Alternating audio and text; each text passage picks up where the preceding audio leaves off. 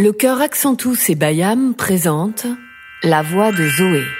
Dans l'épisode précédent, Zoé a perdu sa voix. J'ai décidé de débuter une enquête. Zoé a 11 ans, elle rêve de devenir chanteuse. Chanteuse dans un chœur précisément. Pourquoi? Comment? Et quand Zoé a-t-elle perdu sa voix? Pourquoi ne chante-t-elle plus? Que s'est-il passé? Pourquoi ne parle-t-elle plus? Mais au fond, c'est quoi la voix?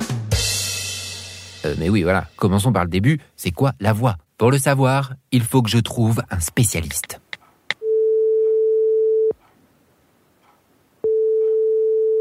Oui, Céline, c'est Nicolas.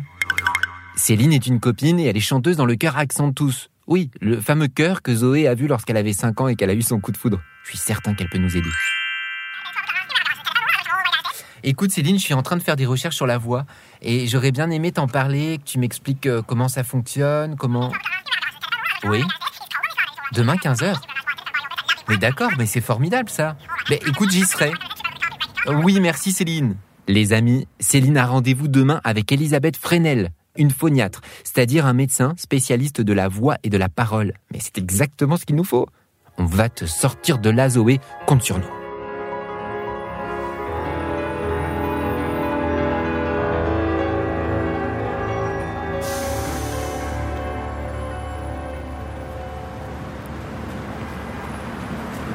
Alors, je viens d'arriver dans le 17e arrondissement de Paris. Céline doit m'attendre quelque part.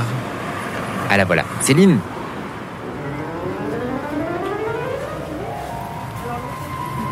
C'est trop bien Céline, merci beaucoup. On va aller explorer ta voix. Ouais, les cordes vocales. Tes cordes vocales. Ça te fait peur ou pas? Non, Pourquoi généralement on va voir euh, quelqu'un comme Elisabeth Fresnel? Ça fait partie de, de- de l'hygiène du chanteur d'aller voir de temps en temps un, un médecin spécialiste de, de la voix, quoi. Ouais. Moi, j'y vais pas tellement souvent. D'ailleurs, je pense qu'elle va me, va me le reprocher. Là. Elle va te gronder? Ouais, elle va me dire, allez, ça alors, fait longtemps qu'on s'est pas vu. On y va. Oui, bonjour, au rez-de-chaussée en face. Ok, merci. Elisabeth Fresnel est reconnue comme l'une des plus grandes spécialistes de la voix en France. Elle a longtemps dirigé le laboratoire de la voix et beaucoup de chanteurs et de chanteuses célèbres sont passés dans son cabinet.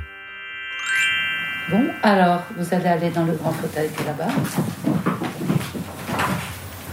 Qu'est-ce que vous allez lui faire? Donc, je vais lui faire une analyse acoustique. Alors, on essaye d'abord un mm sur un médium. Donc là, on peut dire que les cordes vocales, elles sont à cet endroit-là, au niveau de la glotte. Alors, ce qui va produire le son, c'est la vibration des cordes vocales qui sont dans le cou. Mais pour que tout ce système se mette en marche, c'est assez compliqué, assez complexe. C'est la pression d'air qui arrive sous les cordes vocales qui va leur permettre de se mettre en vibration. Ce que je comprends à ce moment-là, c'est que lorsque l'on est silencieux, les deux cordes vocales sont éloignées l'une de l'autre et laissent donc passer l'air librement. En revanche, lorsque l'on veut parler ou chanter, comme je suis en train de le faire maintenant, les deux cordes se rapprochent l'une de l'autre. L'air qui vient des poumons pousse pour passer et en poussant, il crée une vibration et c'est cette vibration qui crée le son. Votre fréquence moyenne de voix parlée, 172 Hz. Donc 172 Hz, ça veut dire que ces cordes, elles se sont en moyenne ouvertes et fermées 172 fois par seconde. Alors là, quand on chante, c'est encore euh, plus haut. Alors, je vous rappelle que cet engin est parfaitement inoffensif. C'est un endoscope, c'est un tube métallique qui transporte une lumière. Et là, j'ai vu tes cordes, Céline. C'est incroyable, j'ai vu tes cordes vocales. Les cordes vocales de Céline sont parfaites, tout va bien. Mais voilà ce que j'ai vu. C'est comme un tunnel, dans les couleurs rouge, chair, au bout duquel sont placées deux petites lamelles blanches, pas très longues, peu épaisses, à peine un demi-centimètre, et ce sont les fameuses cordes vocales. Mais ce n'est pas tout ce que l'on voit. Dans, dans c'est une structure par couche, un peu comme un gâteau à la crème. Donc la vibration des cordes vocales, c'est à la fois les mouvements d'ouverture et de fermeture par seconde, mais c'est aussi la muqueuse qui va vibrer sur le ligament qui est en dessous, un peu comme des vagues qui arrivent sur la plage et qui repartent et qui reviennent et qui repartent. Donc c'est un, un mécanisme assez complexe en réalité.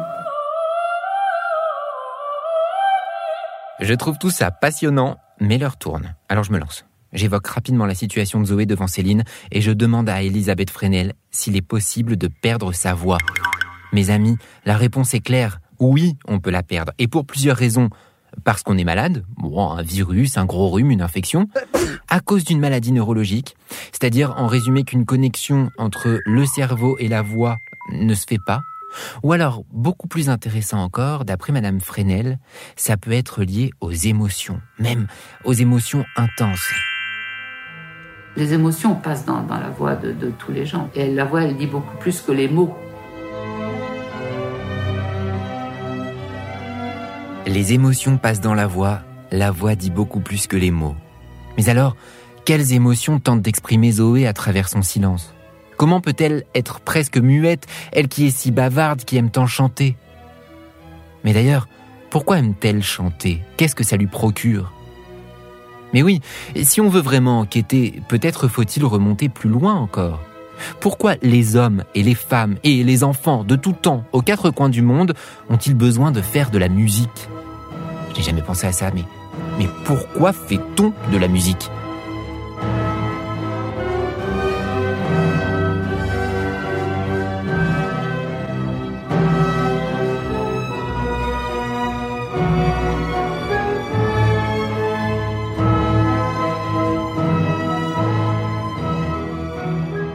Tout ça me fait penser à un homme génial. J'ai vu une de ses vidéos sur Internet. C'est un philosophe, c'est-à-dire qui se pose des questions sur l'homme et le monde qui l'entoure. Il s'appelle Francis Wolff et justement, il a écrit un livre qui s'intitule Pourquoi la musique? C'est lui qu'il faut que j'aille voir, j'en suis certain. Il va sûrement pouvoir nous aider. Je raccompagne Céline et je file à la maison chercher ses coordonnées. Zoé, on continue notre enquête, t'inquiète pas, on est sur la bonne voie. Et d'ailleurs, euh, peut-être qu'avec Zoé, vous pourriez venir à une répète hein, bientôt. tu proposes. Bah ouais, ce serait bien. Ce serait bien, on se reverra à ce moment-là. Ok. Super. Merci Céline. Allez hop, en route. Et la suite de nos aventures au prochain épisode.